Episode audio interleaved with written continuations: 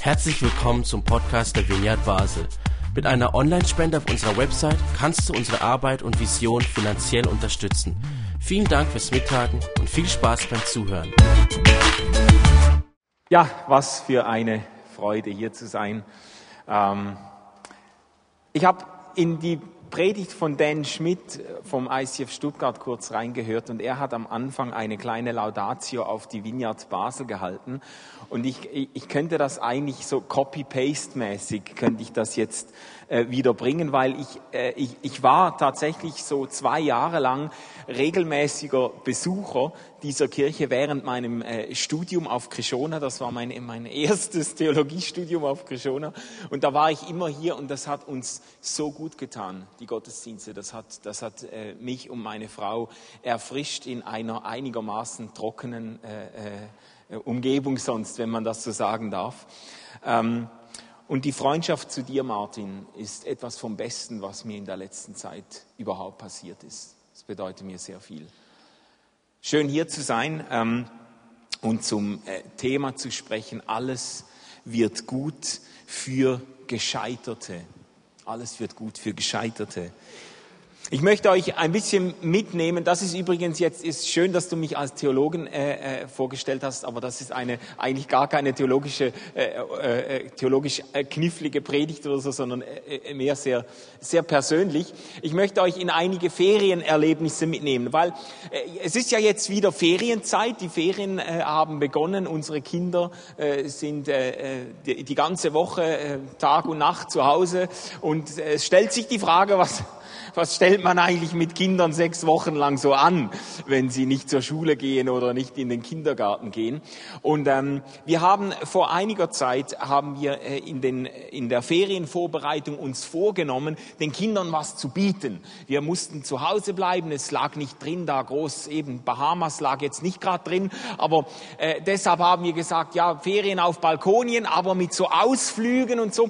Und wir haben schon, ich weiß nicht, ob ihr das kennt, manchmal da läuft äh, irgendwie nicht so, wie man sich das äh, gedacht hat. Und äh, die, die, das Wetter hat schon mal nicht mitgespielt. Die, die Woche vor unseren Ferien war prächtiges Wetter und in unseren Ferien hat es einfach die ganze Woche praktisch durchgeschifft. Oder? Und wir, wir dachten, ja, da lassen wir uns jetzt nicht abhalten. Wir denken uns was Tolles aus und ähm, haben zuerst mal gedacht, wir gehen in den Zürcher Zoo. Einen Ausflug in den Zürcher Zoo. Weil wir wohnen 100 Meter vom Basler Zoo weg. Unsere Kinder, wir haben das Jahresabonnement. Unsere Kinder, die finden das langweilig inzwischen. Dann haben wir gesagt, wir gehen in Zürcher Zoo. Hat sich dann als Fehler erwiesen. Wir sind da unterwegs gewesen, fast zwei Stunden, bis wir mal dort waren durch den Verkehr. Dann haben wir kaum einen Parkplatz gefunden, sind dann vom Parkplatz da äh, mit, mit motzenden und murrenden Kindern sind wir äh, zur Zookasse gelaufen. Da war eine Schlange mit gefühlten 1730 Personen am Warten. Und als wir dann endlich an der Kasse waren, da war waren, unsere Kinder sind schon fast durchgetickt, oder? Da kommt der Zoo endlich, das ist langweilig, hier warten und so. Dann habe ich ein halbes Vermögen an dieser Kasse liegen gelassen. Und äh, es hat sofort angefangen zu regnen wieder, als wir in den Zoo gegangen sind. Unsere Kinder haben sich da auf den, auf den Weg im Zoo gesetzt und haben gestreikt. Wir finden das doof, das ist langweilig, ich will wieder nach Hause, es regnet, es ist nass, es ist eklig und die haben sich komplett verweigert. Es war ein völliger Reinfall. Wir haben sie dann noch zwei Stunden lang durch diesen Zoo gezerrt, damit sich der Eintrittspreis wenigstens lohnt. Gell? Äh, und dann sind wir wieder nach Hause gefahren, haben gedacht, neuer Tag, neues Glück. Ich erspare euch die zweite Geschichte. Wir sind da in die Schokoladenfabrik in den Aargau gefahren, war ein völliger Reinfall. Äh, unsere Kinder haben sich vollgefressen und fast das Auto vollgekotzt nachher. Äh, dann dann sind, da haben wir gedacht, ja jetzt, wir, wir, wir gehen ins, in, ins Badeparadies, ins Aqua Basilea auf na, Pratteln, oder? Ähm, da haben wir das alles schön geplant, den Kindern gesagt, das machen die immer gerne. Ich meine, Baden ist immer richtig mit Kindern. Und ähm, am Morgen aber, unsere Tochter hat sich komplett schon verweigert. Die hatte damals so Tobsuchtsanfälle aus äh, heiterem Himmel und die ist da auf dem Boden gelegen und hat den Gaddafi imitiert. Wir konnten nichts mehr machen. Ich habe äh, äh, geschrien und gezetert und, ge und, und gestampft und weiß nicht was. Wir konnten sie kaum beruhigen. Es war, wir waren schon so entnervt. Wir wollten eigentlich die Sachen packen, zum dann äh, äh, endlich baden gehen. Übrigens, ich rede ja auch zu Leuten, die Eltern sind. Gell? Wenn ihr jetzt keine Eltern sind, dann versteht ihr das nur halb. Weil, äh, wisst ihr, wenn man keine Kinder hat, dann kann man kann man sagen, du Schatz, gehen wir baden? Ja, lass uns baden gehen. Und dann nimmt man sich ein Badetüchlein und man nimmt sich, und man nimmt sich die Badehose und man nimmt sich noch ein Buch mit zum Lesen, zum Entspannen. Und dann hat man alles, was man braucht. Versteht ihr? Wenn du Kinder hast, dann fühlt sich Baden an wie Umziehen in ein fernes Land. Versteht ihr? Da werden ganze Ikea-Taschen vollgepackt mit Schwimmhilfen in allen Formen und Farben, mit Wasserpistolen Pistolen. Ganz wichtig, eine, Kühl, ein riesig, eine riesen Kühltasche mit Essen. Wenn das, wenn das Essen fehlt, dann ist Notstand, oder? Und dann müssen, dann müssen die, die, die, die Gumminudeln und, und, und, und, und Taucherbrillen und alles muss da mit. Das ist, das ist, da, da kriegt man kaum den Kofferraumdeckel zu, wenn man mit dem, mit dem Auto so viel sich äh, packen fürs Baden an. Und unsere Tochter hat da gestreikt. Äh, meine Frau hat dann gesagt, du, ich pack zwei Taschen, eine für dich und unseren Sohn und eine für mich und unsere Tochter, weil wenn das so weitergeht, dann, dann fahre ich mit ihr wieder nach Hause, dann kannst du wenigstens mit unserem Sohn baden gehen. So sind wir dann, haben wir uns vorbereitet und sind mit den öffentlichen Verkehrsmitteln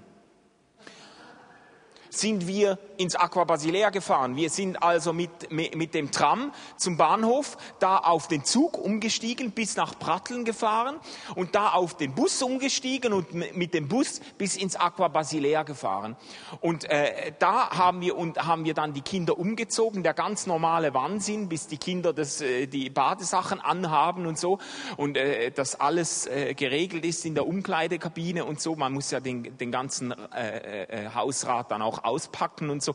Und dann, dann standen die dann irgendwann vor uns. Endlich, finally. Wir waren schon zwei Stunden am Packen und Reisen äh, bis zu diesem Zeitpunkt. Dann standen die da vor uns in Vollpackung mit Flügeli und, und Schwimmreifen und frisch angezogener Badehose, voller Erwartung. Wann dürfen wir endlich ins Wasser? Und dann schaut meine Frau mich an und ich schaue sie an und wir realisieren in diesem Moment mit einem äh, kalten Schauer, dass wir unsere Badesachen vergessen haben. Bei, bei dieser Umpackaktion in zwei Taschen und so ist, sind unsere eigenen Badesachen zu Hause geblieben. Kalter Schweiß auf unserer Stirn. Äh, da weiß man genau jetzt, das kannst du nicht mehr retten. Verstehst du? Die Kinder, die stehen da, die wollen ins Wasser. Äh, wir haben uns überlegt, nackt baden geht gar nicht. Äh, in den Unterhosen, da wirst du vom Bademeister wieder rausgeholt. Ich bin zurück zur Kasse, wollte das Ticket zurückgeben. Äh, das ging aber auch nicht. Dann haben wir dann keine andere Möglichkeit gesehen, als von äh, der Badeanstalt da, vom Aqua Basilea, äh, halt Badekleider zu kaufen. Da haben wir für 80 Franken zusätzlich zu den 50 oder 60 Franken Eintritt haben wir für 80 Franken noch, äh, noch für mich eine Bermuda-Shorts und für meine Frau ein Bikini äh, gekauft. Beides so hässlich, dass man es nicht mal im Spital ausgegeben hätte. Aber ähm, da, dann, das, das hat mich dann mit dem doppelten Whisky an der Poolbar, hat mich das ein Vermögen gekostet, da dieser Ausflug. Ähm, das war so ein äh, kleiner Einblick äh, in diese äh, Ferien ich habe einige äh, lichtere Momente ausgelassen, aber insgesamt waren das schon Ferien, nach denen man sich wieder auf die Arbeit freut, um sich zu erholen. Ähm, ich, ich, spreche heute zum Thema, alles wird gut für Gescheiterte und ob ihr es glaubt oder nicht, all die Geschichten, die machen dann irgendwann noch Sinn im Verlauf der Predigt. Ähm, aber alles wird gut für Gescheiterte Hast du dich, hast du dich das schon gefragt in deinem Leben, im Blick auf dein Leben? wie, wird da noch mal alles gut? Wie, kommt, kommt mein Leben noch zu einem guten Ziel? Schafft Gott es, mein Leben einmal noch zu einem guten Ziel zu führen? Kennst du diese Nächte, wo du vielleicht an die Decke starrst und dein, dein Leben oder die letzten Monate oder Jahre vorbeiziehen lässt und, und, und ernsthafte Zweifel hegst, ob das wirklich nochmal gut kommt. Kennst du diese Gedanken, nachdem du vielleicht Dinge falsch gemacht hast, wirklich Dinge in den Sand gesetzt hast in deinem Leben, Menschen verletzt hast, Dinge auseinandergebrochen sind. Und du schaust auf die, die Bruchteile deines Lebens und du fragst dich, kommt, kommt das nochmal gut? Wird da wirklich nochmal alles gut? Schafft Gott das, damit noch irgendwas anzufangen? Oder wenn, wenn du Dinge erlebt hast in deinem Leben, wenn dich das Leben von der Seite erwischt hat und du vom Schicksal geschlagen wurdest, wie man so schön sagt, und du dich fragst, schaffe ich es jemals da wieder aufzustehen? Wird das noch was? Kommt, kommt Gott zum Ziel mit meinem Leben? Wird wirklich noch mal alles gut? Was bedeutet das denn, dass alles gut wird? Ich, ich habe gedacht, bei diesem Thema, wir müssten uns mal vor Augen malen, was sich Gott vorstellt darunter, wenn alles wieder gut wird. Es gibt, es gibt einen Text in der Bibel, der uns das unübertrefflich vor Augen malt. Ja, tatsächlich sind es die letzten zwei Kapitel der Bibel. Die Bibel selber entlässt uns quasi mit einem Bild, das beschreibt, wie das aussieht, wenn alles gut kommt wenn alles wieder gut wird. Und ich möchte euch einen, einen Ausschnitt wenigstens aus diesen zwei Kapiteln äh, vorlesen. Und wenn es euch hilft, euch das vor Augen zu malen, wenn es euch hilft, die Augen zu schließen, dann schließt die Augen dazu und sonst könnt ihr auch mitlesen. Aber versucht eure Fantasie äh, zu investieren in diesen Text und euch vor Augen zu malen, was Johannes, das steht in der Offenbarung des Johannes, was Johannes hier, hier beschreibt folgendes, Johannes 21. Danach sah ich einen neuen Himmel und eine neue Erde. Der frühere Himmel und die frühere Erde waren vergangen, auch das Meer gab es nicht mehr. Ich sah die heilige Stadt, das neue Jerusalem, von Gott aus dem Himmel herabkommen, schön wie eine Braut, die sich für ihren Bräutigam geschmückt hat. Und vom Thron her hörte ich eine mächtige Stimme rufen, seht, die Wohnung Gottes ist jetzt bei den Menschen. Gott wird in ihrer Mitte wohnen, sie werden sein Volk sein, ein Volk aus vielen Völkern. Und er selbst, ihr Gott, wird immer bei ihnen sein. Er wird alle ihre Tränen abwischen. Es wird keinen Tod mehr geben, kein Leid und keine Schmerzen und es werden keine Angstschreie mehr zu hören sein. Denn was früher war, ist vergangen. Daraufhin sagte der, der auf dem Thron saß, seht, ich mache alles neu. Und er befahl mir, schreibe die Worte auf, die du eben gehört hast, denn sie sind wahr und zuverlässig. Dann sagte er zu mir, nun ist alles erfüllt. Ich bin das A und das O, der Ursprung und das Ziel aller Dinge. Wer Durst hat, dem werde ich umsonst von dem Wasser zu trinken geben, das aus der Quelle des Lebens fließt.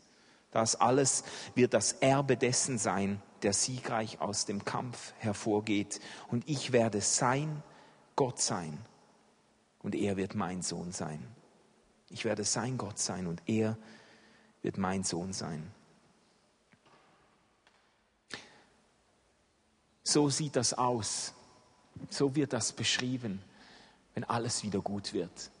Das ist, das ist das, versteht ihr, das ist das letzte Bild, mit dem uns, mit dem die Bibel ihre Leser entlässt. Das letzte Bild, das uns vor Augen malt, wie das einmal aussehen wird, wenn buchstäblich alles wieder gut sein wird, wenn kein Leid und keine Schmerzen mehr Platz finden, wenn, wenn die Angstschreie verstummen, wenn das Leben in Strömen fließt. So sieht das aus.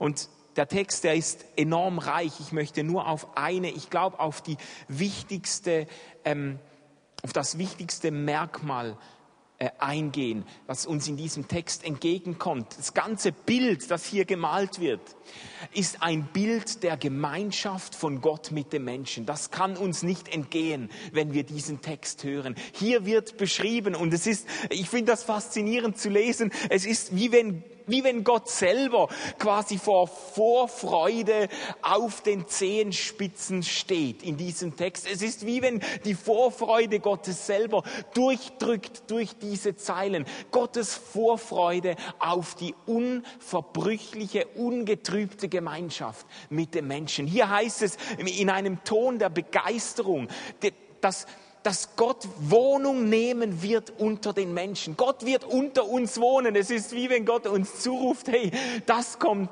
auf uns zu. Gott, ich, ich werde unter euch wohnen. Ich werde mitten unter euch sein. Und am Schluss habe ich gelesen, wie Gott, wie Gott sagt, ich, ich werde ihr Gott sein und sie werden meine Kinder, mein Sohn, meine, meine Söhne, meine Töchter sein.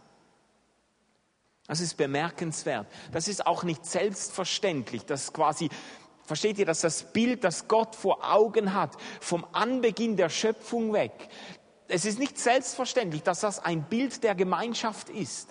Es war auch für die damalige Zeit, war das höchst ungewöhnlich. Das war, entsprach nicht den Erwartungen, die man von einer anständigen Gottheit hatte zur Zeit Jesu. Weil die Erwartungen waren eher, ein Gott unterwirft sich seine Schöpfung. Ein Gott, äh, ein Gott äh, schaut, dass am Schluss alle ihn äh, kniefällig äh, verehren und ihm dienen. Aber ein Gott kümmert sich doch nicht um die, um die Gemeinschaft. Ein Gott kümmert sich doch nicht um die Beziehung zu seinen Geschöpfen. Das war auch für die damaligen Leser war das eine, eine atemberaubende Perspektive. Gott freut sich auf die Gemeinschaft mit uns. Er hat ein, ein Ziel der Gemeinschaft. Und ich möchte da äh, von diesem Punkt aus auf äh, unsere Ferienerlebnisse zurückkommen. Weil, versteht ihr, das ist die Frage, die wir uns stellen müssen. Was versteht Gott eigentlich darunter, dass alles wieder gut wird? Was ist eigentlich sein Ziel, das er verfolgt mit unserem Leben, mit deinem, mit meinem Leben, mit, dem, mit, mit seiner Menschheit? Was für ein Ziel verfolgt er? Es gibt Ziele, die kann man äh, eigenständig erreichen. Es gibt Ziele, deren, deren äh, Erreichen kann man, kann man einseitig sicherstellen. Das, das gilt auch für Ferien, deshalb habe ich den Vergleich genommen. Das ist ein schwacher Vergleich, das ist mir schon klar, aber äh, das gilt auch für Ferien. Es gibt Ferienziele, die kannst du einigermaßen einseitig erreichen. Wenn du dir, ich bin ein Bücherwurm, gell? Früher, bevor wir Kinder hatten, da habe ich mir immer einen Stapel mit Büchern äh, zurechtgelegt, um die dann in den Ferien zu lesen. Man könnte sagen, ich habe mir Bildungsziele für die Ferien gesetzt. Und die kannst du eigentlich ziemlich eigenständig erreichen. Wenn du jetzt nicht gerade eine Woche lang Migräne hast, kannst du ziemlich sicherstellen, dass du deine Bildungsziele erreichst in den Ferien, nämlich indem du den ganzen Tag liest und diesen Bücherstapel durcharbeitest. Das war meine Vorstellung von Ferien. Es gibt andere, äh, die wollen es ein bisschen aufregender haben, die, die setzen sich Erlebnisziele, Abenteuerziele, die wollen in den Ferien was erleben. Das kannst du ziemlich sicherstellen von dir aus. Wenn du, irgend, wenn du einen Abenteuertrip, eine Safari buchst, äh, durch die äh, Löwenherden hindurch oder Elefantenherden hindurch, äh, durch, äh, ich weiß doch nicht, mit einem Wingsuit von der Klippe springen. Das kannst du alles buchen. Kannst du sicherstellen, dass du diese Ziele erreichst. Ähm, aber wenn du dir Beziehungsziele setzt, wenn du dir Gemeinschaftsziele setzt, dann, dann wird die Sache komplexer, versteht ihr? Wenn, wenn ich mir zum Ziel setze, ich möchte eine Woche Ferien verbringen mit meiner Frau und unsere, unsere Ehe feiern und unsere Beziehung vertiefen und wieder mal Zeit finden für, für Gespräche, die, die uns näher aneinander bringen oder mit unserer Familie Zeit verbringen und mit den Kindern mal so wieder richtig dieses Bonding, dieses, diese Zeit verbringen und, und Spaß haben zusammen und die Nähe des anderen spüren und so. Wenn ich mir solche Ziele setze, Gemeinschaftsziele oder Beziehungsziele, könnte man sagen. Da kann ich plötzlich nicht mehr einseitig sicherstellen, dass ich diese Ziele erreiche, weil ich von der Kooperation der anderen, auf die Kooperation der anderen angewiesen bin. Ich bin darauf angewiesen, dass meine Frau da mitspielt. Wenn sie das nicht will, wenn sie mit mir nicht reden will, wenn sie mit mir keine Zeit verbringen will, wenn, wenn die Kinder sich querstellen, dann können sie meine Ziele gefährden oder sabotieren. Und selbst wenn ich übernatürliche Fähigkeiten hätte, wenn ich es schaffen würde, sagen wir, äh, die Regenwolken über Basel in diesen Ferien, die Regenwolken über Basel, von Basel wegzuziehen, weiter nach Zürich äh, zum Beispiel.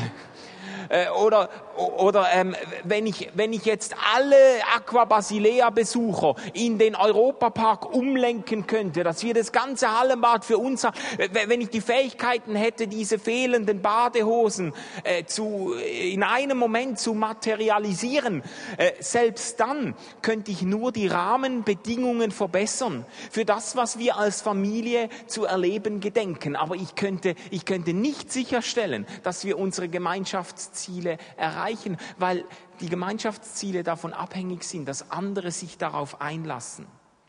Und das Interessante oder der, der äh, springende Punkt für mich ist, dass Gott, dass Gott ganz offensichtlich sich mit, mit der Menschheit, mit unserem Leben ein Gemeinschaftsziel gesteckt hat. Und versteht ihr, ich bin, ich bin überzeugt, dass Gott mit unserem Leben zum Ziel kommt. Ich bin überzeugt, dass alles gut wird in deinem Leben und in meinem Leben. Aber Gott verfolgt seine Geschichte mit uns oder Gott verfolgt seine Ziele mit uns, nicht an uns vorbei, nicht an unserem Kopf vorbei, nicht an unserem Herzen vorbei, sondern Gott verfolgt seine Ziele mit uns. Ähm, mit uns zusammen, in einer gemeinsamen Geschichte mit uns, was ich euch vorgelesen habe, dieser Text aus, aus Offenbarung äh, 21 und 22, dieses Bild der, der Gemeinschaft Gottes mit den Menschen. Versteht ihr, das ist das Ergebnis einer Geschichte, die Gott mit uns geschrieben hat. Und für diese Geschichte gibt es keine Abkürzung, auch für Gott nicht. Er schreibt diese Geschichte mit uns. Er ist mit uns unterwegs. Und er, er hat eine bewundernswerte Beharrlichkeit, mit unserem Leben umzugehen und eine erstaunliche Kreativität, sich auf die Wendungen unseres Lebens einzustellen. Ich, äh, ich unterrichte an äh, verschiedenen theologischen Seminaren noch so äh, Module zu, für Predigt und, und theologische Sachen und und äh, eine Frage, die mir schon mehrmals Studenten so durch die Blume äh, gestellt haben, das sagt man natürlich nicht so, das, das traut man sich nicht laut zu sagen, aber so, so äh, unter vier Augen. Warum eigentlich ist die Bibel so dick? Gell? Da, da leiden ja viele drunter. Das würde man ja nicht zugeben, aber das kann man jetzt auch nicht schönreden. Gell? Die Bibel, also dieses Buch ist jetzt nicht schlank, das ist auch nicht vollschlank. Äh, die Bibel ist einfach fett. Das, das kann man jetzt nicht schön reden. Und, und es, gibt, es gibt nicht wenige Theologiestudentinnen und Theologiestudenten und auch nicht wenige ganz, ähm, ganz normale, bodenständige Christen, die sich fragen, hätte Gott sich eigentlich nicht auch ein bisschen kürzer fassen können? Wäre das nicht möglich? Warum ist dieses Buch so dick? Wer liest denn heute noch so dicke Bücher? In, Im Zeitalter von Twitter, wo man nur 128 Zeichen zur Verfügung hat, wer liest noch so dicke Bücher? Warum, warum mutet uns Gott das zu? Eine so lange, es heißt dann ja, das ist der Liebesbrief Gottes an die Menschen, ja, aber das ist ein, ein unglaublich langer Liebesbrief, oder? Das ist das, das, das lässt sich ja fast nicht bewältigen. Kann Gott sich nicht kurz fassen? Und versteht ihr, je länger ich mich damit beschäftige, desto mehr komme ich zur Überzeugung, dass Gott sich sehr wohl hätte kurz fassen können. Ich komme sogar zur Überzeugung, dass Gott sich hätte kurz fassen wollen. Und dass die, die die Bibel in die Länge ziehen, dass das nicht Gott ist, der sich nicht kurz fassen kann, sondern dass das die Menschen sind, die Gott eine unglaublich lange Geschichte aufzwingen. Versteht ihr? Wir mit unseren, mit unseren Eigenwilligkeiten, mit unserer Vorliebe dafür, Gott äh, unser Vertrauen wieder zu entziehen, mit unserer Neigung, unser eigenes Ding zu drehen, weil wir selber wissen, wie es geht und weil wir selber herausfinden wollen. Wir, wir mit unseren Schrulligkeiten und, und, und Fehlerhaftigkeiten, wir äh, machen aus dieser Geschichte Gottes wir, wir machen aus dieser Geschichte eine fast unendliche Geschichte. Wir, wir, wir ziehen die Geschichte Gottes mit uns in die Länge, wie, wie äh, ähm, äh, Peter Jackson, die Verfilmung von The Hobbit. Das, das, das nimmt kein Ende mehr. Und ähm, der Umfang der Bibel, mit anderen Worten, der Umfang der Bibel beweist nicht, dass Gott sich nicht kurz fassen kann sondern der Umfang der Bibel beweist, dass Gott uns nicht aufgibt. Der, der Umfang, die Bibel ist so dick, weil Gott uns nicht aufgibt. Weil Gott, über tausend Seiten hinweg Gott mit seinem Volk, mit Israel, eine Geschichte schreibt und ständig enttäuscht wird und ständig platzen Pläne, ständig ähm, äh, gehen Dinge in die Brüche, ständig muss Gott umgehen mit der Rebellion und Widerborstigkeit seines Volkes und er gibt nicht auf. Und wenn dieser Plan versagt, dann strickt Gott bereits einen neuen. Und wenn der in die Hosen geht, dann hat Gott einen, äh, eine weitere Idee im Ärmel. Und Gott lässt sich nicht davon abhalten, seine Geschichte mit den Menschen fortzusetzen. Und das ist bemerkenswert Wert, versteht ihr? Das ist das, der Titel, der über diesem dicken, fetten Buch steht. Die Schlagzeile über der Bibel ist, Gott gibt uns nicht auf. Und wenn er ein zwei, eine 2000-seitige Geschichte mit uns schreiben muss, Gott gibt uns nicht auf. Er schreibt seine Geschichte mit uns weiter, durch unsere Fehler hindurch, durch unsere Eigenwilligkeiten hindurch. Gott gibt uns nicht auf. Ich möchte zum Schluss eine, ähm, eine weitere Geschichte erzählen, auch aus unserer Familie, nicht ganz so traumatisch wie unsere Ferienerlebnisse. Ähm, eine Geschichte von, von unserem Sohn.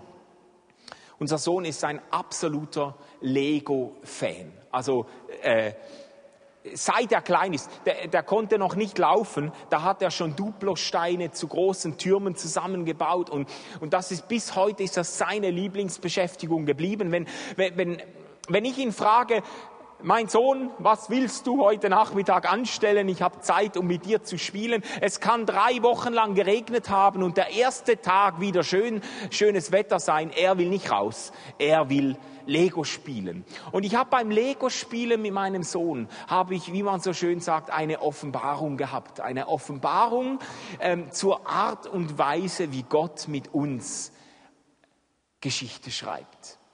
Stellt euch vor, klassische Situation, ich spiele Lego mit unserem Sohn. Wir, wir, wir, wir kippen da diese Lego-Kiste auf den Boden. Ein Berg an Lego-Steinen äh, steht vor uns.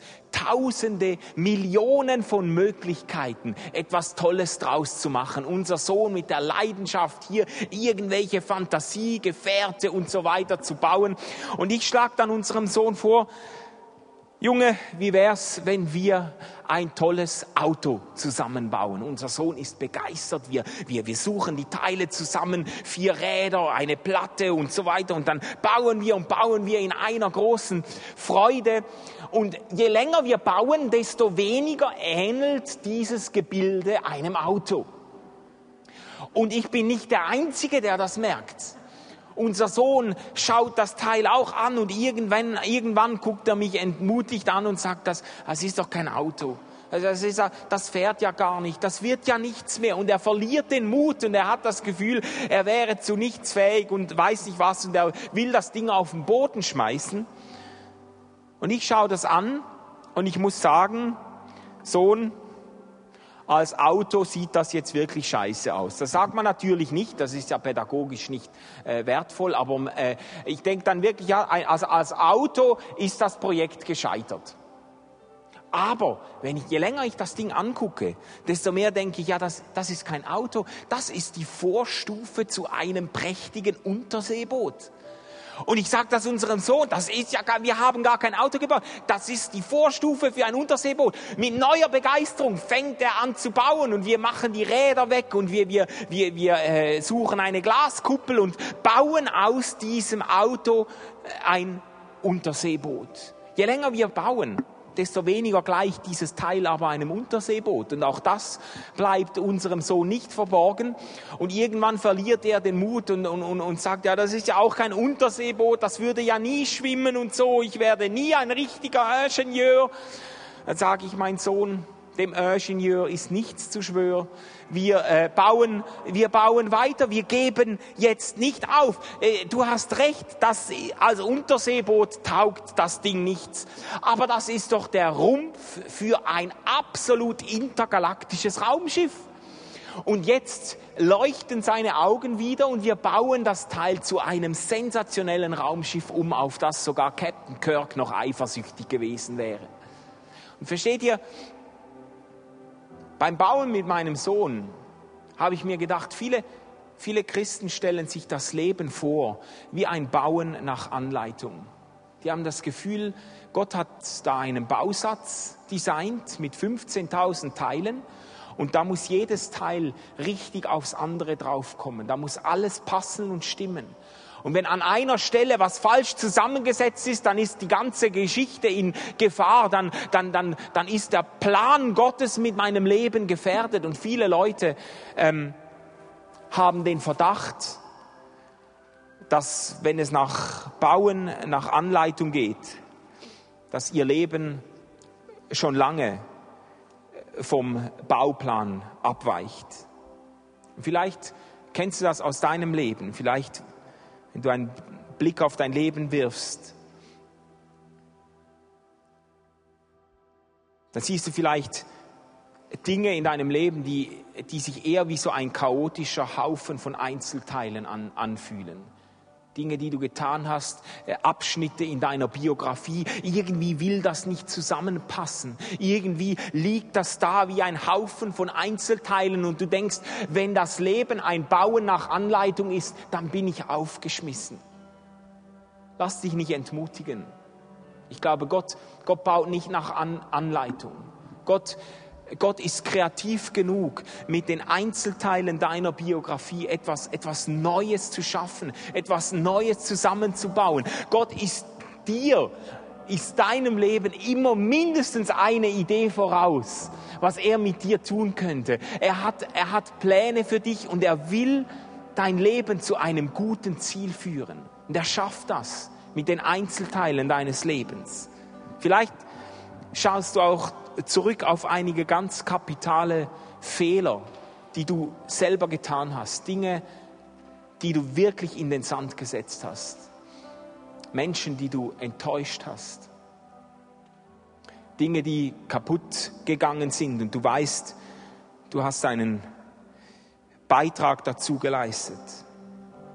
Und du hast den Eindruck, wenn du dein Leben anschaust, du hast den Eindruck, du hättest bestimmte Teile, wichtige Teile in deinem Leben falsch zusammengebaut, schief zusammengebaut. Und du denkst, wenn das Leben ein Leben nach, ein, ein, ein, ein Bau nach Anleitung ist, dann bin ich aufgeschmissen. Da sind Baufehler in meinem Leben drin, die lassen sich nicht mehr korrigieren. Lass dich nicht täuschen. Gott, Gott baut nicht nach Anleitung. Gott Gott ist kreativ genug, mit dem, was in deinem Leben geschehen ist, etwas Neues zu bauen. Und er ist dir immer mindestens eine Idee voraus.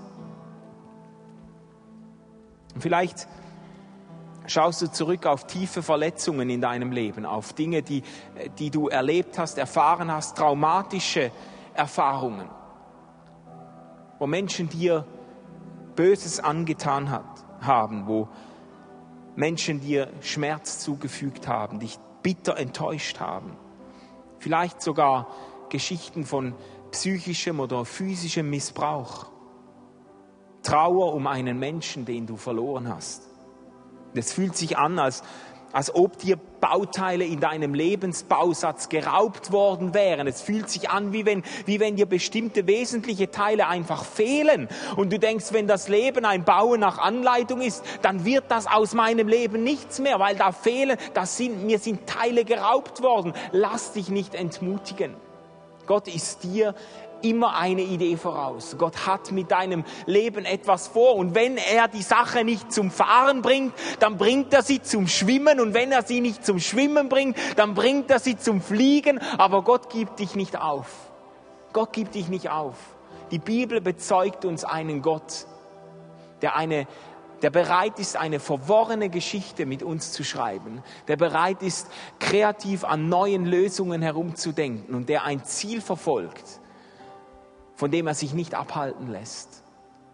Mit gescheiterten Geschichten, mit zerbrochenen Biografien. Gott gibt uns nicht auf. Lass uns beten. Jesus, ich, ich danke dir, dass du, dass du ein Gott bist, der uns nicht aufgibt. Danke, dass du bewiesen hast, dass du bereit bist, bis zum Äußersten zu gehen für uns. Danke, Jesus, dass du dein Leben für uns hingegeben hast, dass du gezeigt hast, dass dieser Gott, der mit Israel schon, ein, schon bereit war, eine lange Geschichte zu schreiben und sich persönlich zutiefst zu investieren in diese Geschichte, dass dieser Gott sich in dir, Jesus, gezeigt hat, sein Gesicht gezeigt hat und dass du, Jesus, für, für, für uns dein Leben hingegeben hast und uns beweist, dass, dass unsere Zerbrochenheit nicht das letzte Wort hat, dass unsere Schuld, unsere Fehler, unsere Schicksale nicht das letzte Wort haben. Und dass du mit Menschen, mit uns heute Abend, dass du etwas vorhast, dass du dich nicht abhalten lässt von fehlenden Teilen, von schief zusammengebauten Dingen, dass du uns eine Idee voraus bist, Jesus.